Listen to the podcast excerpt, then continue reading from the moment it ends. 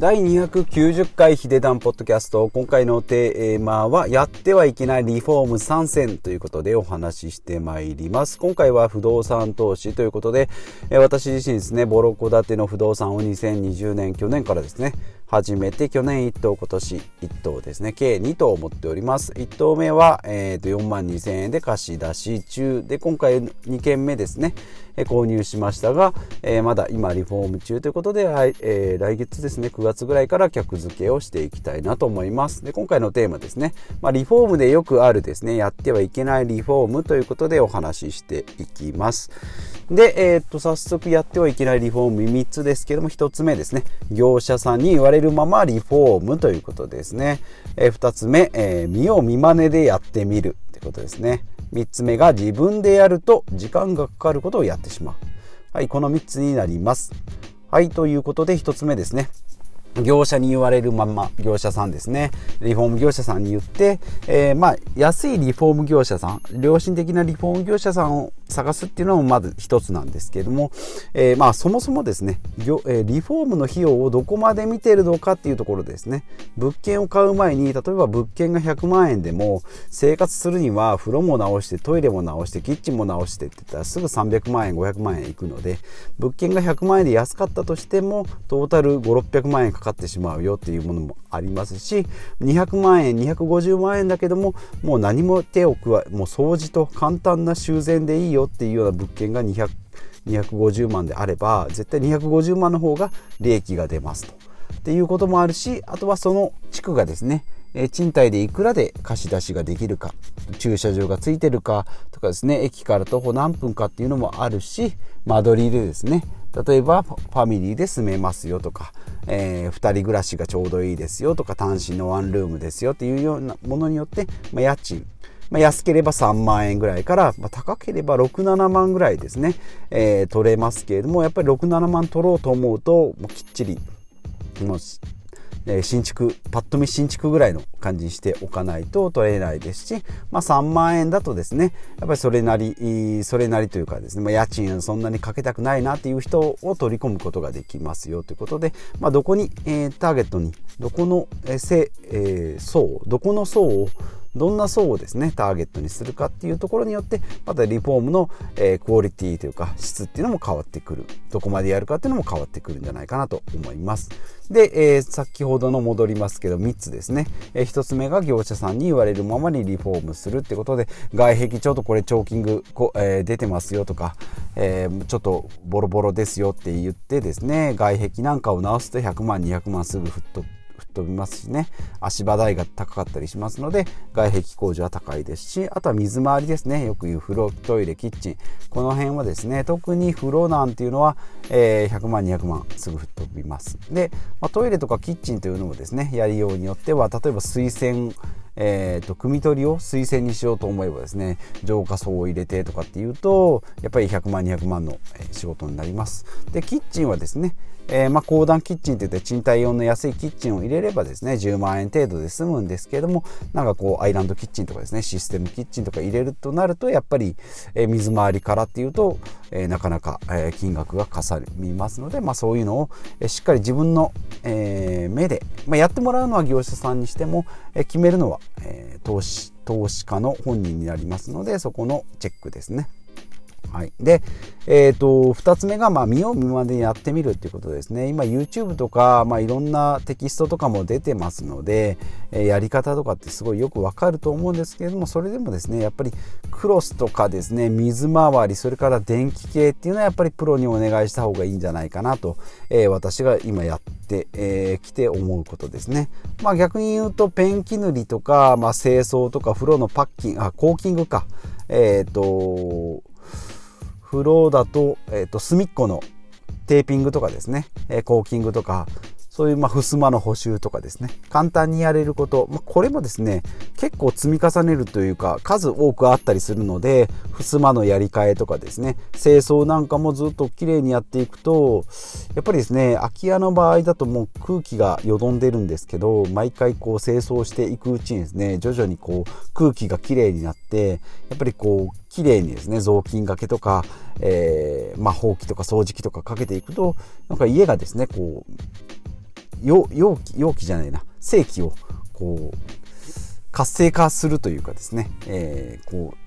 生きてくるっていう感じですかね。それがなんかなんとなくですけどね分かってくるっていうのをまあこれ不動産投資の楽しみじゃないかなと、えー、思います。なのでこう愛着持ってですねその物件にこう接してあげて良くしてあげようとかっていうことを心がけるといろんなペンキ塗りとかですね清掃とか、えー、風呂とかいろんな細かいところにこう気がついてですねなんか壁に釘が打ってあったらそれをこう一個一個抜いてってあげるとかほんとちょっとしたことなんですけどもこれで結構綺麗になったりします。で逆にお願いするっていうのが、えー、次か、えー、3つ目、えー、自分でやると時間がかかることをやってしまうと。いうことですね畳の表替えとかですね、えー、床をフローリングか、えーと、畳からクッションフロアに変えたりっていうのはやっぱりプロにお願いした方が早いですしクオリティも高いですね。えー、まあ見よ見まねでやってみてできないこともないと思うんですけどやるとですね思いのほか時間がかかったりやり直してですね、えー、逆にお金がかかったりっていうこともありますのでで私もペンキ塗りやってますけど、まあ、失敗したら最悪業者さんに言ってですね、えー、板を張ってもらおうっていうのは思っておりますので、まあ、実験的な感じでですねペンキを今塗っている。珪藻土を塗ったり、まあ、シーラーを塗ったりしてですね。で塗っても下がこう畳でもですね汚れてもそこをクッションフロアに変えるっていうのがあるんでですね結構こう大胆に下を汚せるっていうのがあるので、まあ、それを活用してですねペンキ塗りにま挑戦してるっていうことですね、まあ、そういう思いがあってやってる分にはいいんじゃないかなと私もま実験的にやっておりますけど、まあ、そういう感じでですね、えー、まうまく自分の時間とそれプロの時間を使使いながら。であとはコスパですね。最終的には利益が出るようにということで。まあ、ペンキ塗りもですね1回目より2回目の方がちょっと上達したなっていうのがありますので、まあ、少しずつですねやっていけば、まあ、最終的にクロス張りも徐々にやっていけばいいと思うんですけどね。覚えようと思えばいいんでしょうけど、まあ、クロス張りもクロス張りでなんかカッターがいいやつがいったりですね、まあ、のり付けしたりとか、まあ、クロスも買わないといけないしで端材が出たりっていうのがあるので、まあ、ペンキなんかもそうですね使い回しができるようなものであればいいと思うんですけども。だからあれやこれやですね。クロスも貼ってペンキも貼ってなんかこう床も張り替えてとかって言うと、えー、もう結局業者さんになってしまいますので、まあ、投資家として、えー、できる範囲のことをやっていく。コスパがいいところだけをやっていくっていうのがいいんじゃないかなと,、えー、と思います。でまあ高額のリフォームですね。まとめになりますけれども、はい、高額のリフォームはやっぱり外壁ですね。あとは、えーと、建物の斜めになってるやつとかですね、えー、まあ、えーと地盤がこう沈下してですね傾いてたりする、まあ、ビー玉とか転がしてですねあ置いて転がるようなところだとちょっとこう気分が悪くなってしまいますので、まあ、1軒目の物件もですね、えー、キッチンが斜めになってたんですけどもこれは業者さんに言ってですね、えー、建物を斜めにするんじゃなくて沈んだところの床をですねえ斜めにしてまっすぐにするっていうちょっと荒技なんですけどね、まあ、これをやってもらいました。であとまあお風呂とかトイレのやり替えですね。風呂風呂釜ごと変えるとかトイレをさっきも言いました、えー、汲み取り和式から洋式の水洗に変えるっていうのだとやっぱ100万200万かかりますしキッチンもえシステムキッチンだとちょっと高いですよ、まあ、高段キッチンであれば、え10万円8万円10万円ぐらいでいけますよってことですね。で高額リフォームには気をつけてください。でセルフリフォームはコスパのいいところですね。私で言うとペンキ塗りとか、まあ、ちょっとしたシート貼り風呂のコーキングとか、まあ、清掃ですね、まあ、ちょこちょこ直していくっていうのが自分でやるのがいいんじゃないかなと。でプロにお任せするのはクロス、まあ、クロス頼んだことないんですけどね。あと水回りとか配管、まあ、この辺はお願いしますし、えー、とガスガスプロパンガスをお願いしてるのでプロパンガス屋さんも結構水回りとかも一緒に見てくれたりするのでそれでちょこっとお願いするっていうのがいいんじゃないかなと。えー、であとは畳の表替えそれから畳の、えー、畳から、えー、床をクッションフロアに変える。これもコスパいいと思います。10万円。表替えだと56万円だしクッションフロアに変えても10万円ぐらいだなので、まあ、畳よりですねクッションフロアの方が長持ちするし、まあ、和室を洋室洋室に和室を洋室にこう簡単に変えることができるのでコスパがいいなというふうに、え、やってみて思います。まあ、こういった画像ですね。また、えーと、ブログとかあと YouTube にも、え、上げておりますのでそちらも見ていただければなと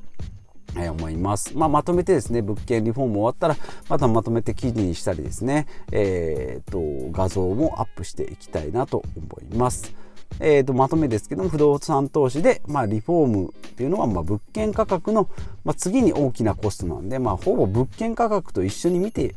もらった方がいいなと思います。物件価格プラスリフォームがいくらかかるかですね。で、まあ、諸経費っていうのはまあ大体固定なので、えー、200万円であれば大体2、30万ぐらいが諸経費。ただリフォームっていうのはやればやるだけ、えー、まあ、よくはなりますけどお金がかかりますのでこの辺の、えー、見立てですね、まあ、見見誤ると利益をま圧迫するし、まあ、下手すると利益どころかま損失につながって最悪お客さんも入らないってなるとまあ最終賃貸に出されないと利益は1円も入ってこないっていうのシビアなところなので、まあ、この辺ですね、えー、うまく、えー、大きなリスクをこう受けない